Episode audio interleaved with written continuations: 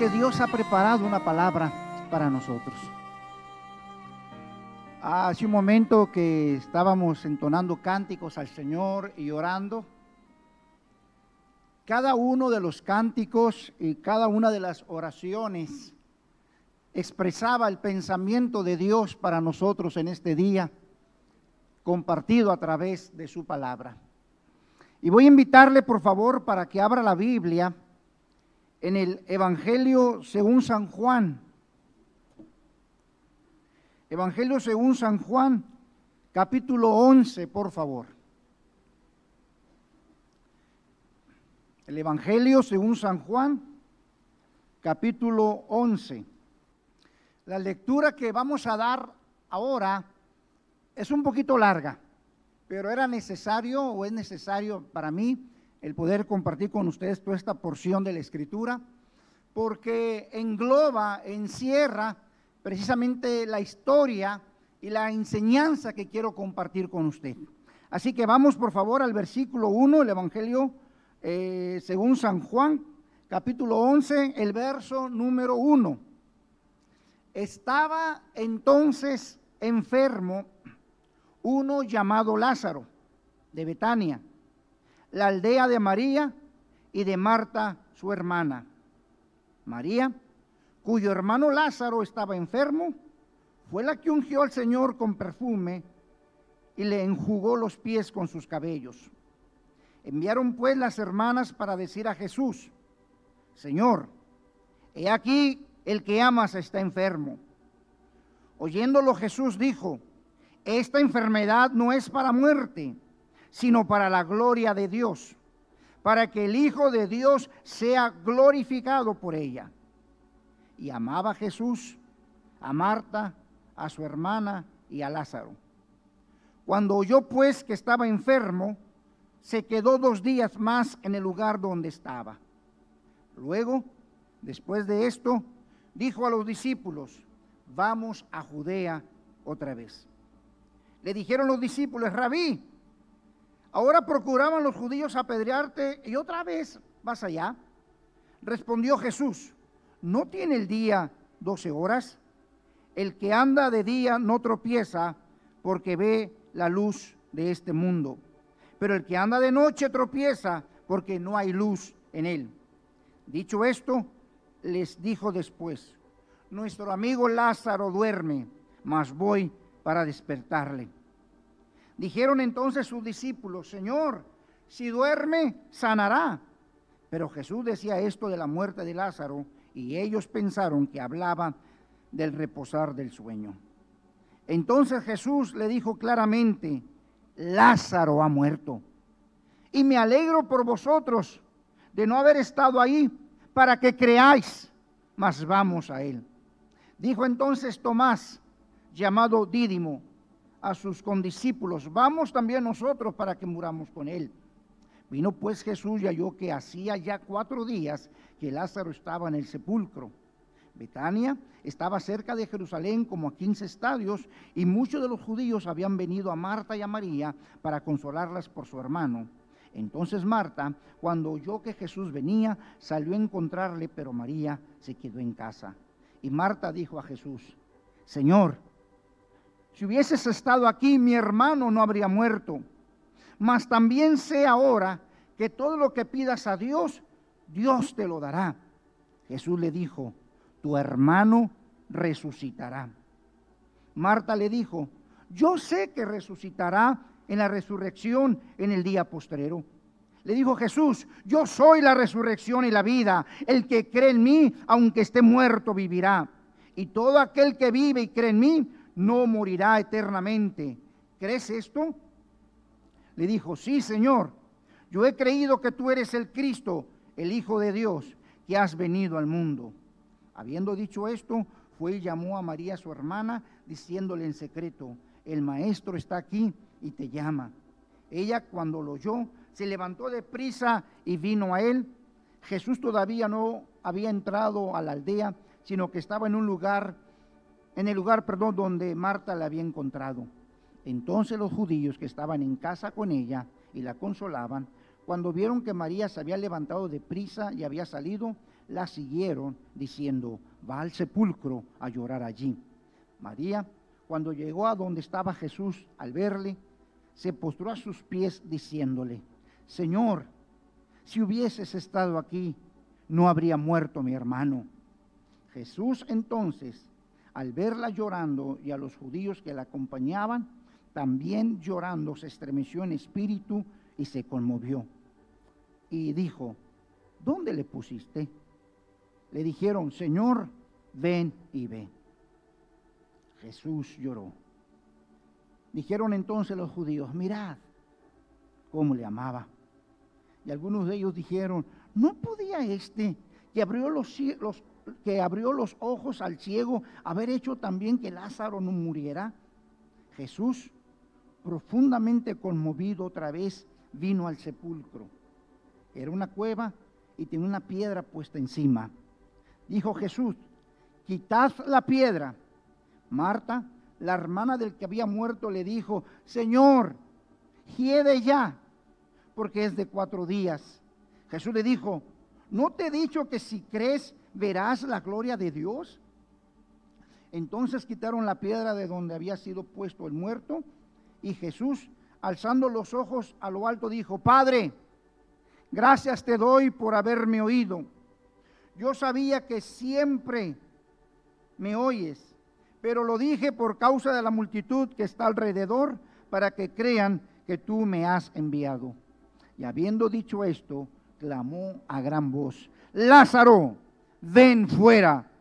Y el que había muerto salió atadas las manos y los pies con vendas y el rostro envuelto en un sudario. Jesús les dijo, desatadle y dejadle ir. Oremos por favor, Padre, una vez más. Gracias por la oportunidad de leer tu palabra y de poder escuchar tu palabra. Danos espíritu de entendimiento, que tu Espíritu Santo venga a abrir nuestro corazón, nuestra alma. Y te pedimos que nos ministres porque tenemos hambre de ti, Señor. Queremos tu palabra que nos guíe. Queremos que tu palabra nos anime. Queremos que tu palabra haga lo necesario en nuestros corazones. En Cristo Jesús. Amén. ¿Cuántos alaban a Dios por su palabra, hermanos? Amén. En esta historia muy conocida de la muerte de Lázaro y la resurrección de Lázaro, encontramos algunas enseñanzas que yo quiero recordarle. Creo que usted ya las ha leído, creo que usted ya las sabe, pero es bueno volverlas a traer a la mente y al corazón para que nuestra fe y nuestra confianza en Dios se puedan afirmar. Me gusta lo que Jesús le dice a alguna de las hermanas, a alguna de estas mujeres. Le dice, no te he dicho que si crees verás la gloria de Dios. ¿Cuántos quieren ver la gloria de Dios, hermanos? Amén. Ahora, en esta historia que hemos leído, ¿qué implica la gloria de Dios? ¿Qué implica que Jesús le dijo, no te he dicho que si crees verás la gloria de Dios? No está hablando de que vámonos al cielo, no. Se está haciendo referencia a la respuesta de Dios a esa petición que se tiene, hermano. Esa es la gloria de Dios. La respuesta de Dios a la petición que tenemos. ¿Cuántos de ustedes tienen una petición de oración delante de Dios, hermano? Amén. Amén. Hace un momento el Señor nos recordaba la importancia de acercarnos a Él, ¿sí o no, hermano? De confiar en Él. El cántico decía, o los cánticos decían, no hay Dios tan grande como tú. Y todas estas palabras traen una fe y una confianza al corazón. Así que hoy quiero, como dije hace un momento, recordarle a usted lo que esta historia nos presenta de cómo usted y yo podemos ver la gloria de Dios en nuestras vidas. Así que por favor, quiero llevarle ahí mismo en el Evangelio de San Juan, capítulo 11, donde estamos leyendo, hermanos,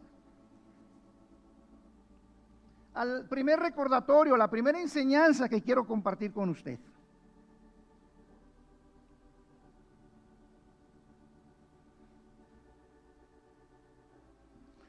Vamos a analizar o vamos a ver, por favor, el versículo número 3. capítulo 11, capítulo 11, el Evangelio según San Juan, donde estamos leyendo, capítulo 11, y el verso número 3. Dice así, enviaron pues las hermanas para decirle a Jesús, Señor, he aquí, el que amas está, ¿cómo estaba el que amaba el Señor? Enfermo, enfermo.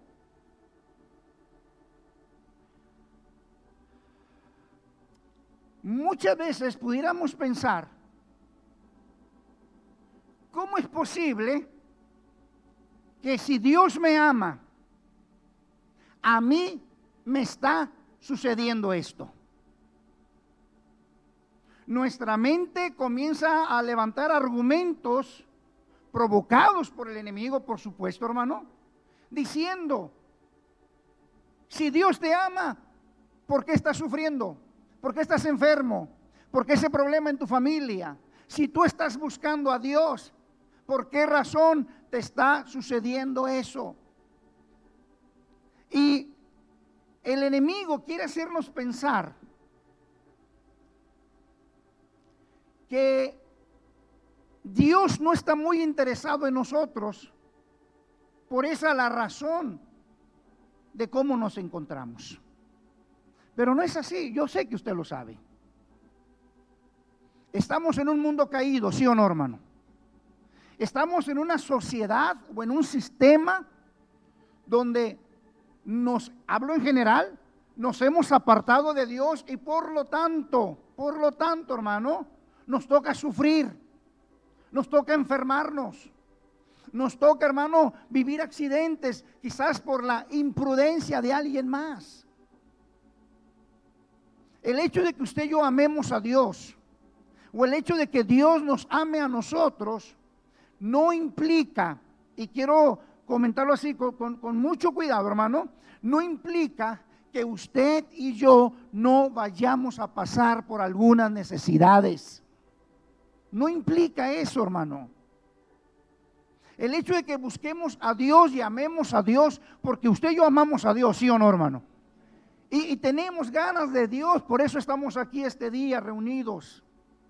Pero eso no implica que nosotros estemos encerrados, hermano, en una bola de cristal y que nada de lo que está sucediendo en este mundo venga y nos afecte. No es cierto vamos a ser afectados por las cosas que están sucediendo en este tiempo. El mismo Señor en su palabra, Él dijo de la siguiente manera, en el mundo tendréis aflicción, pero confiad, sí o no dice la Biblia, confiad, yo he vencido al mundo, yo estoy venciendo al mundo. Hace un momento Dios nos invitaba en la oración, nos invitaba al Señor a confiar en Él precisamente, a buscarle a Él, hermanos, a tomarnos de la mano de Dios, porque solamente en la mano de Dios usted y yo podemos tener la fortaleza necesaria para qué? Para superar esas aflicciones que tenemos, hermano. La escritura, como dije hace un momento, dice, en el mundo tendréis aflicción, pero confiad confiad, yo he vencido. No nos dejemos engañar por esos pensamientos que vienen, hermano, muchas veces. ¿Será que Dios me escucha? ¿Será que Dios se descuidó de mí? No. Dios nos ama de una manera muy, muy especial, hermano. Muy especial. Dice la Biblia que los ojos de Dios se ponen sobre nosotros día y noche. ¿Cuántos dicen amén a esto, hermano? Día y noche están observando y cuidando nuestra vida. ¿Por qué me tocó sufrir, pastor? ¿O por qué yo sufro? Hermanos, estamos en un mundo enfermo. Estamos en un mundo donde hay aflicción y dolor, tristeza, muertes. Y en algún momento de nuestra vida, en algún momento de nuestra vida, eso nos va a alcanzar también a nosotros. Amén, hermano. Ahora, ¿cuál es la promesa de Dios? ¿Sabe cuál es la promesa? Y, esta promesa, como todas las promesas, me gusta mucho porque es una promesa que ha sido una ancla en mi vida, hermano. Dice así, pero fiel es Dios. Pero fiel es Dios, que no nos dejará ser probados más de lo que podamos soportar. Y que juntamente con la tentación o con la prueba nos da la salida, hermano. Nos da la salida nos da la salida. Ahora, ¿qué implica este versículo? Si, no mal recuerdo, creo que es primero a los Corintios, a Corintios 10, 13, hermano, ¿verdad? No, estoy muy seguro, disculpen, no, no traigo la anotación aquí. Eh, es 10, 13 o 13, 10, hermano, ¿verdad? Pero está, está, entre el 10 y el 13, hermano. Ahí me lo busca usted al ratito, hermano, por favor, ¿eh? 10, 13. 10, 13. Ahora, ¿qué significa esto? Miren, este versículo, ¿qué significa? Ah, déjeme recordarlo. ¿Lo tiene pastor a la mano o no? ¿Me puede ayudar leyéndolo para, para, recordarlo otra vez porque se me olvidó? no, si se lo doy no lo suelta después, pastor. ¿eh? Amén.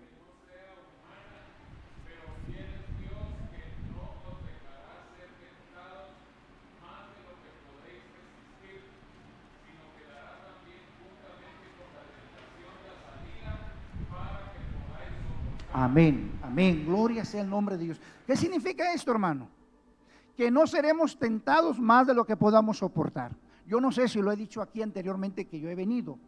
Haga de cuenta que yo, mi fe, haga de cuenta que mi fe pesa 100 kilos. Mi fe, no yo, hermano, ¿eh? Mi fe. No yo, mi fe. Mi fe pesa 100 kilos. Entonces, este versículo que hemos leído es algo así. Nada más se lo digo para explicárselo, para darme a entender yo, hermano. Entonces, ¿qué hace Dios? Dios permite, permite que alguna situación pueda venir a mi vida. Pero como dice ahí, Dios es fiel. ¿Cuántos creen esto, hermano? Dios es fiel. Entonces, ¿qué hace Dios? Dios dice, antes que esa crisis llegue a mi vida, primero pasa por la mano de Dios por la voluntad de Dios, vamos. Entonces Dios pesa mi vida, pesa mi fe y pesa esta crisis. Entonces Dios dice, ah, esta crisis pesa 101, ¿verdad? ¿Yo cuánto pesaba enfermanos? 100. ¿Usted cree que Dios me va a dejar pasar por eso? No, Dios no me va a dejar pasar por eso porque Dios es fiel, porque Dios sabe que si esto lo permite, perdón hermanos, si Dios sabe que si esto lo permite en mi vida, ¿qué va a suceder? ¿Voy a poder soportar? No. Dice, la intención es que soportes, ¿sí o no? Que soportes. Entonces, como esto pesa más que yo, esto me va a hundir. Me va a hundir. O sea, la aflicción va a llegar a mi vida alguna crisis va a llegar a mi familia, alguna crisis va a llegar a mi empresa, algo va a llegar a mi vida que va a sacudir mi vida. Pero Dios es tan fiel que eso que llega no va a ser para que yo me hunda. Ahora, hermanos, si yo me hundo, si usted se hunde, ¿por qué fue? Porque yo quise hundirme. ¿Me explico, hermano? ¿Me explico? Yo quise hundirme yo dejé que ese problema fuera más grande que la fe que yo tengo. No fue Dios, fui yo que no quise responder como Dios esperaba que yo respondiera. Entonces, Dios es tan fiel, hermano. Dios es tan fiel que de todas esas aflicciones Dios nos va a librar. Muchas son las aflicciones del justo. Dice, Pero de todas ellas, ¿qué dice la Biblia? Ayúdeme a recordarlo. Dios los va a librar, ¿sí o no, hermano? Ahora usted sabe bien, no significa librar, no significa que nos las va a quitar, no significa que no me van a tocar, porque entonces el contexto bíblico o en la cuestión bíblica estaríamos chocando, o sea, estaría en contra el asunto. ¿Qué significa que me va a librar? Que no va a dejar que yo quede tirado, que yo sea derrotado. Tenemos victoria en Cristo Jesús, amén hermanos. Tenemos victoria, tenemos la esperanza, tenemos la solución en Cristo Jesús.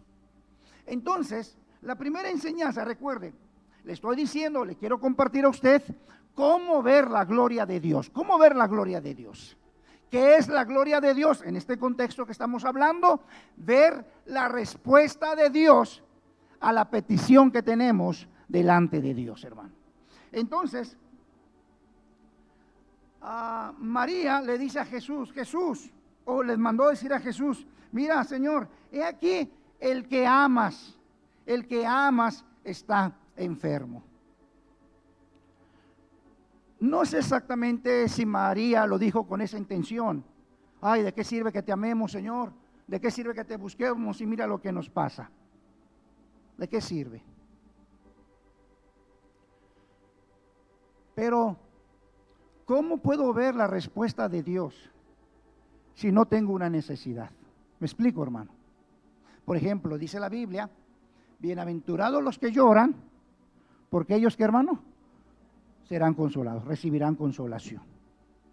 Entonces, yo tengo que tener una crisis, yo debo de tener una necesidad, o más bien, cuando tenga una crisis, cuando tenga una necesidad, esa, esa va a ser, perdón, la oportunidad perfecta que Dios tiene para manifestarse en mi vida, hermano.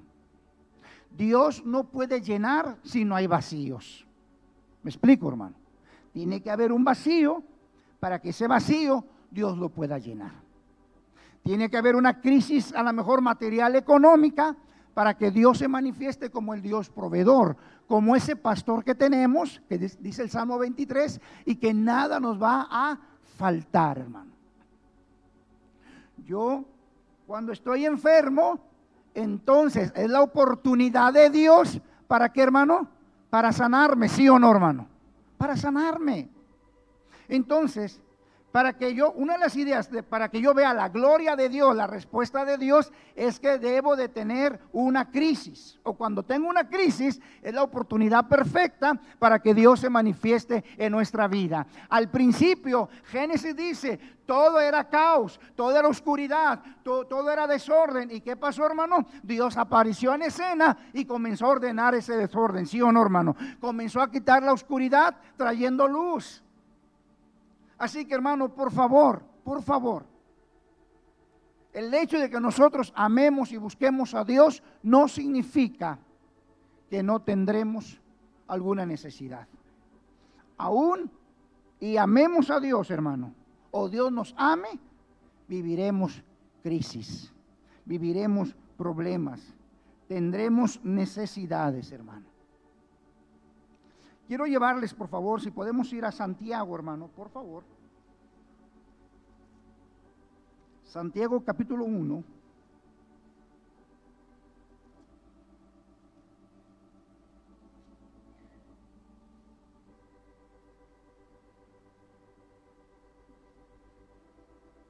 Y usted sabe, Santiago le escribe a los hermanos que están siendo perseguidos a los hermanos que salieron por causa de la persecución, que están en muchas partes, ¿verdad? Santiago le escribe a ellos. Y mire lo que dice, por favor, eh, Santiago capítulo 1, el verso 2 en adelante.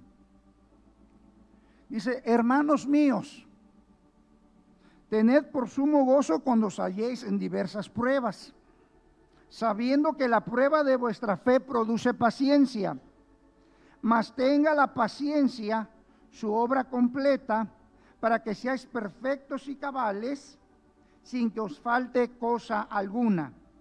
Si alguno de vosotros tiene falta de sabiduría, pídala a Dios, el cual da a todos abundantemente y sin reproche, y le será dada. dice el versículo 6, pero pida con fe, no dudando nada, porque el que duda es semejante a la onda del mar, que es arrastrada por el viento y echada de una parte a otra. Hasta ahí leemos, hermanos. Vamos a pasar por crisis, vamos a pasar por necesidades, y Dios que es tan bueno, según Santiago, Dios nos entregó dos recursos para soportar las pruebas, dos recursos. Y usted ahí leyó juntamente conmigo, hay dos recursos que son muy importantes aquí. Hay dos palabras muy importantes. Número uno, sabiduría. Sabiduría. Y número dos, fe. Se la repito, sabiduría y fe. Cuando Santiago está escribiendo inspirado por Dios, Dios le trae al corazón esta inspiración y en este escrito nos pone estos dos elementos, estos dos recursos, sabiduría y fe, en el contexto de las pruebas, porque Santiago escribe aquí, en ese contexto, están pasando pruebas, están pasando persecución, están luchando. Entonces Dios nos ha entregado dos recursos, sabiduría y fe. ¿Sabiduría para qué? ¿Para qué ocupo la sabiduría cuando estoy pasando por una prueba? Bueno, varias razones para saber cómo le puedo hacer, simplemente. Pero la razón principal, al menos la que yo quiero compartirle a usted, es para conocer el propósito de Dios. ¿Para qué Dios me da el recurso de sabiduría en el tiempo de prueba? Para conocer el propósito de Dios en esta prueba. ¿Qué es lo que Dios me quiere enseñar? ¿Cuál es la forma como Dios se va a manifestar en mí? Para eso es la sabiduría. Para entender el propósito de Dios. ¿Cuántos creen que Dios se mueve siempre con un propósito? todo lo que nos pasa y todo lo que no nos pasa tiene un propósito de parte del Señor. Para eso es la sabiduría, para entender la razón por la cual Dios me está permitiendo que yo esté viviendo en esta situación.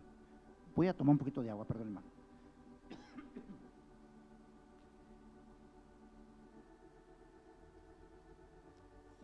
El otro recurso es fe. ¿Para qué Dios me da fe? Dios me da fe para saber que Dios va a obrar a favor de mí. ¿Cuántos dicen amén a esto, hermano? Para eso es la fe, para saber que Dios va a obrar. Uno es para conocer su propósito, el otro es para conocer su poder. Para eso es la fe, para conocer el poder de Dios. ¿Habrá algo imposible para Dios, hermano? No, no hay nada imposible para Dios. Lo que para mí es imposible, y vaya que todo es imposible, para Dios todas las cosas son posibles. No hay Dios, entonábamos ahorita, no hay Dios tan grande como tú. Amén, hermano. Y lo cantamos con convicción, sí o no, hermano. Lo cantamos con experiencia, porque es la experiencia que hemos tenido con Dios, de que no hay nadie como nuestro Dios. Entonces, estos elementos, hermano, de sabiduría y fe, Dios los ha puesto ahí para qué, hermano? Para que soportemos, para que aguantemos en los momentos de prueba, en los momentos de lucha. Así que, hermano, por favor, que el diablo o a veces los amigos, los vecinos, la familia, mira, tanto que vas a la iglesia y mira lo que te está pasando. No, usted no haga caso a esas voces usted haga caso a la voz de Dios. Amén, hermano. Que Dios siempre va a tener cuidado de usted. La segundo elemento, la segunda enseñanza que quiero, quiero compartir con usted, hermano. La segunda enseñanza, vamos a regresar al Evangelio de, de Juan, por favor, ahí en el capítulo 11, hermanos, por favor.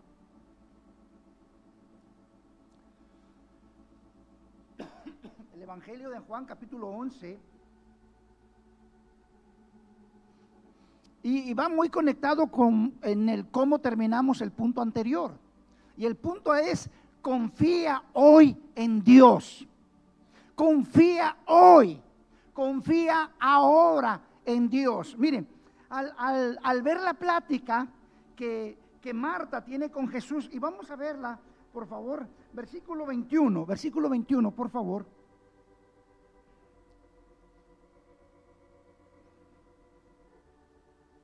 Mire el versículo 21.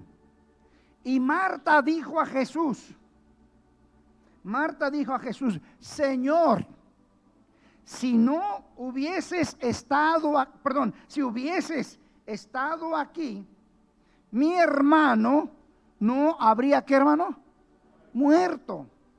O sea, si ayer, si ayer hubieras estado, si hace cuatro días que te mandamos el mensajito, hubieras venido, o sea, hace cuatro días, él no hubiera muerto.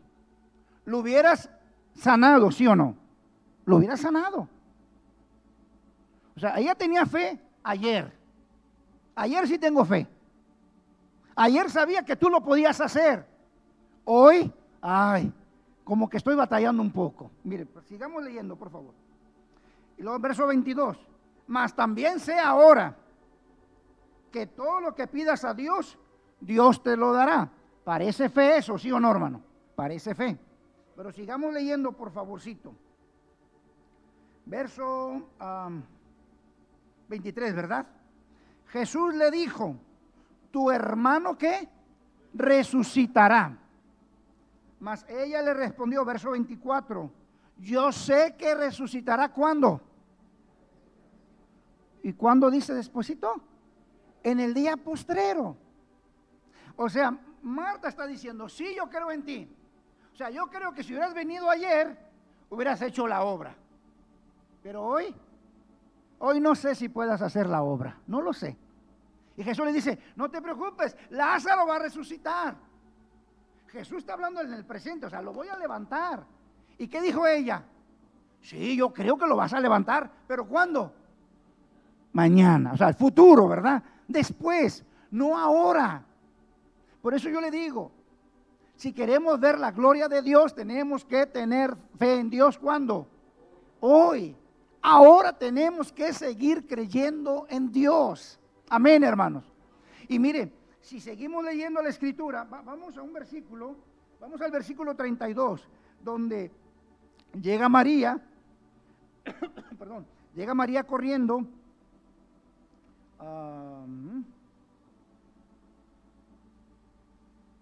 Verso 32. María, cuando llegó a donde estaba Jesús, al verle, se postró a sus pies diciéndole, Señor, si hubieses estado aquí, ¿qué dice? O sea, no habría muerto mi hermano. Otra vez, yo sí puedo creer, o sea, antes puedo creer en ti. O a lo mejor mañana puedo creer en ti. Pero hoy se me hace difícil poder creer en ti. ¿Qué es, ¿Qué es lo que quiero recordarles, hermano? Ahora entiendo. Entiendo. Cuando está uno de este lado de la rayita, las cosas son diferentes, ¿sí o no, hermano? O sea, cuando el hijo está enfermo, cuando hay necesidad en casa, cuando en el trabajo, si, usted es dueño de la empresa, hermano, usted está viendo cómo se, se, está moviendo todo, dice, a lo mejor puede que pase algo, ¿verdad? Y voy a tener que cerrar. No sé, hermano. O escuchas por ahí que a lo mejor te despiden. O sea, vivir esos momentos son difíciles. No podemos negarlos, son difíciles, son complicados te avisas que te, te, te, sientes, trae ciertos síntomas, hermano, y comienzas con el nerviosismo, eh, eh, síntomas físicos, ¿no, hermano? De alguna enfermedad, comienzas con el temor, con el nerviosismo, y, y a veces puede ser difícil confiar en Dios.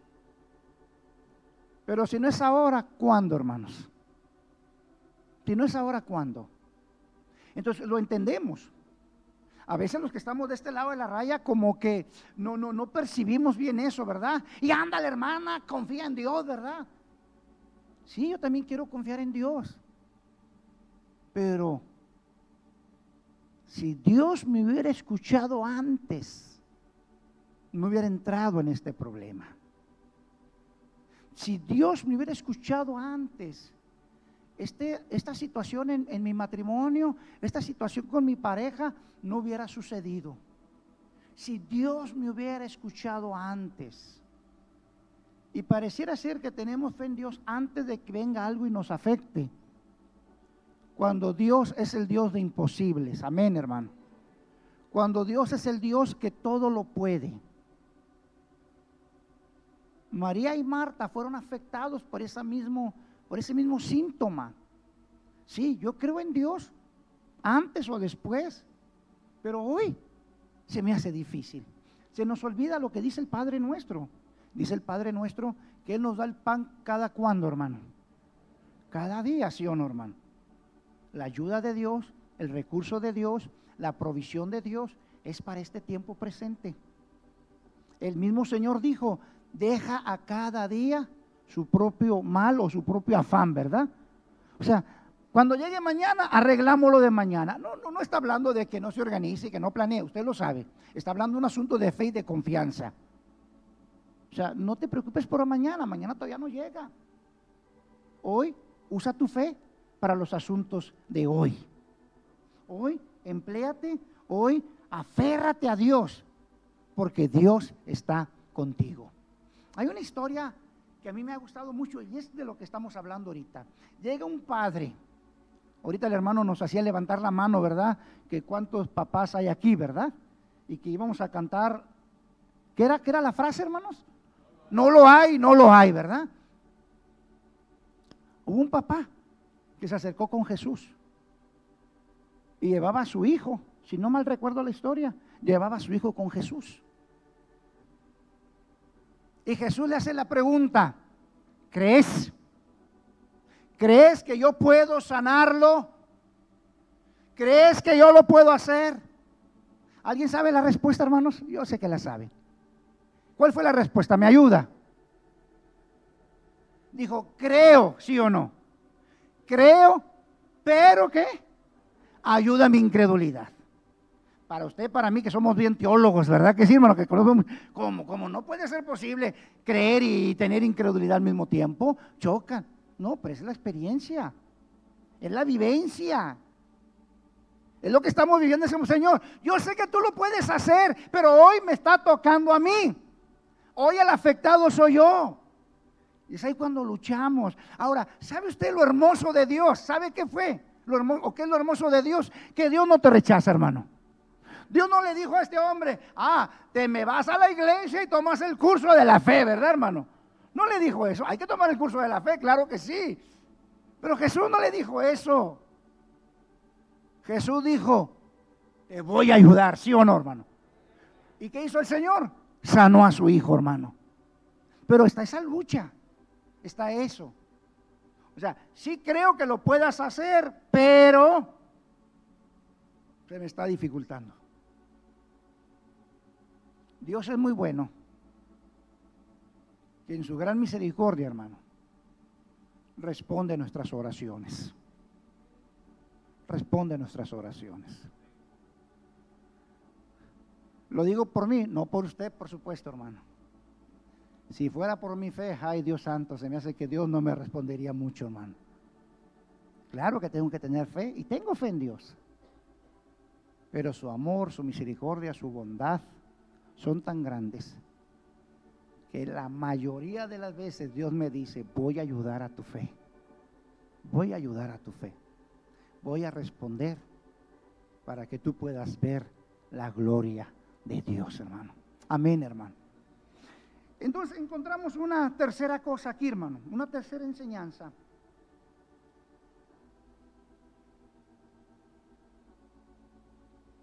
Ah, antes de tocar el punto 3, me acordaba, hay dos cosas que asombraron al Señor Jesús.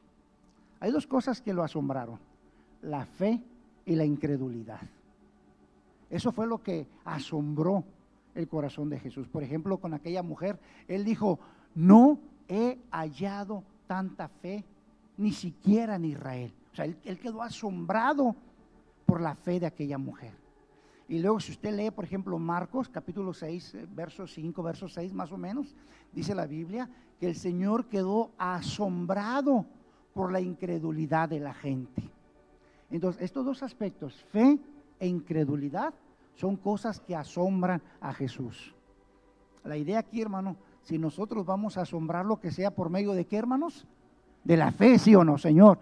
Creemos, creemos en ti. Número tres, hermano, tercer recordatorio o enseñanza que quiero compartir con usted acerca de esta historia que Jesús le dijo, verás la gloria de Dios.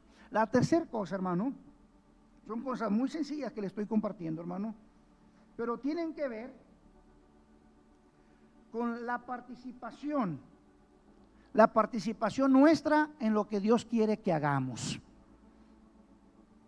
En otras palabras, Dios te invita a participar con Él en la respuesta a tu petición. Dios te invita, o Dios le invita a participar con Él en la respuesta a su petición. Miren, la historia cuenta Jesús se acerca a la tumba, sí o no, hermano, se acerca a la tumba. Y, vamos a, leer esto, hermano, por favorcito. Déjeme buscarlo aquí. Verso 39. Verso 39. Eh, el Evangelio según San Juan, capítulo 11, verso 39. Dijo Jesús, quitad la piedra. Marta la hermana del que había muerto le dijo, Señor, hiede ya, porque es de cuatro días. Y luego ya dice, Señor, Jesús le dijo, no te he dicho que si crees verás la gloria de Dios. Entonces quitaron la piedra de donde había sido puesta, había sido puesto el muerto. Y luego vamos a leer más adelante, hermano, vamos a leer el versículo 44. El que había muerto salió atada las manos y los pies con vendas y el rostro envuelto en un sudario. Y les dijo, ¿qué les dijo, hermano? Ayúdeme. Y dejadle ir. Ahora, ¿el Señor podía hacer eso, sí o no, hermano? Sí. Resucitó al muerto. Verso, verso 43. Dice que se acercó a la tumba y clamó a gran voz, Lázaro, sal fuera. Le pregunta a usted, ¿no podía el Señor con su palabra hacer que la roca se moviera? ¿Qué hacerla mover? Hacerla, eh, ¿cómo se llama esto, hermano? Hacerla grava. O sea, el Señor lo podía hacer, sí o no, hermano. Pero no lo hizo. ¿Por qué? Bueno, para enseñanza nuestra. ¿Y cuál es la enseñanza? Dios nos honra a usted y a mí participando o hacernos partícipes en aquellas cosas que Él va a hacer para nuestra bendición, hermano en otras palabras, Dios quiere que usted haga su parte, que nosotros hagamos nuestra parte y Dios va a hacer su parte en esto. ¿Sí o no, hermano? Es lo que Dios va a hacer. Lo tomo como una enseñanza ahí. Quita la piedra. La gente tuvo que participar. Ellos tuvieron que llegar y mover aquella piedra. Ellos tuvieron que recibir a Lázaro y después quitar todo el vendaje o, toda la, en, aquella tela donde, donde Lázaro estaba envuelto.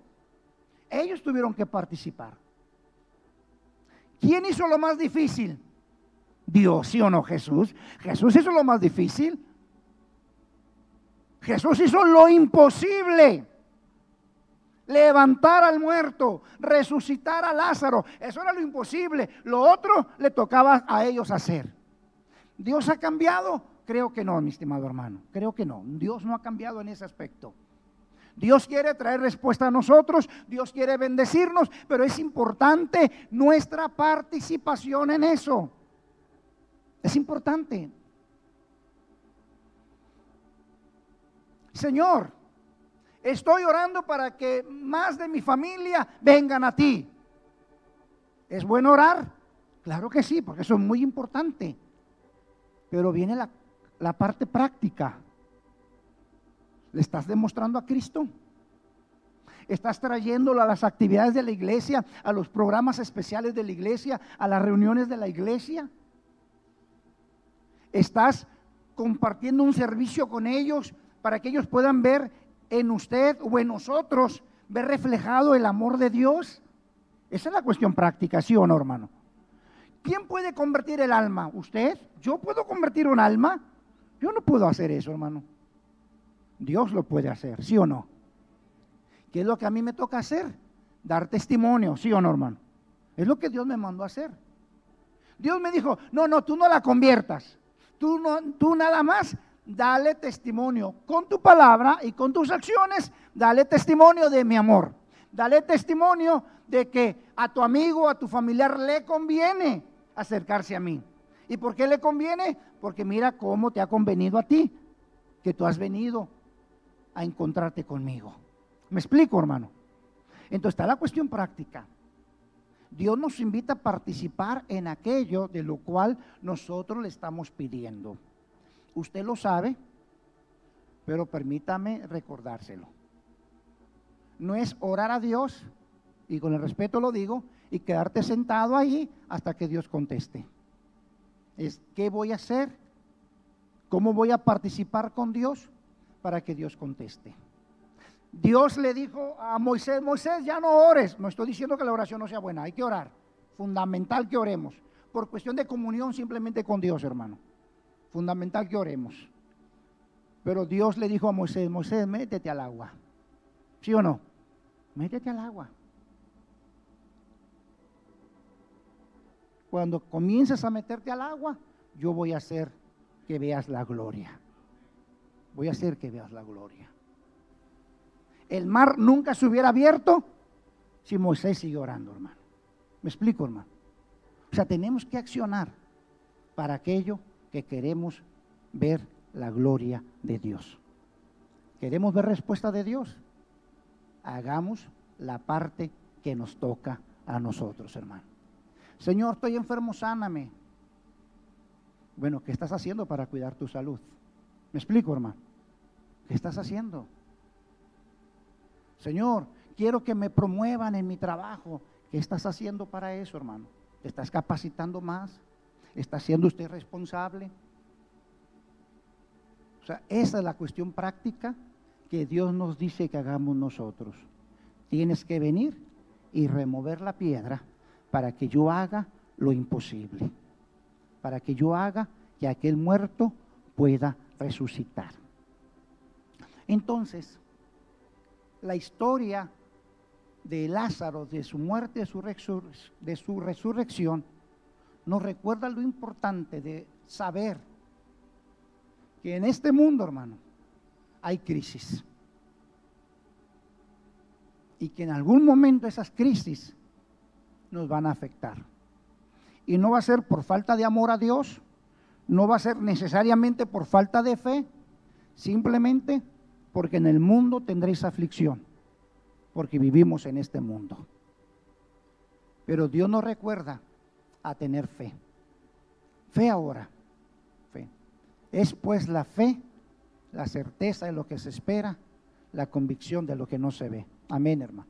Dice, por la fe, Hebreos 11 dice, por la fe entendemos cómo fue constituido el universo. Lógicamente no le encontramos mucha lógica, no le encontramos mucho entendimiento. Por la fe entendemos. Por la fe sabemos que Dios va a hacer algo a nuestro favor.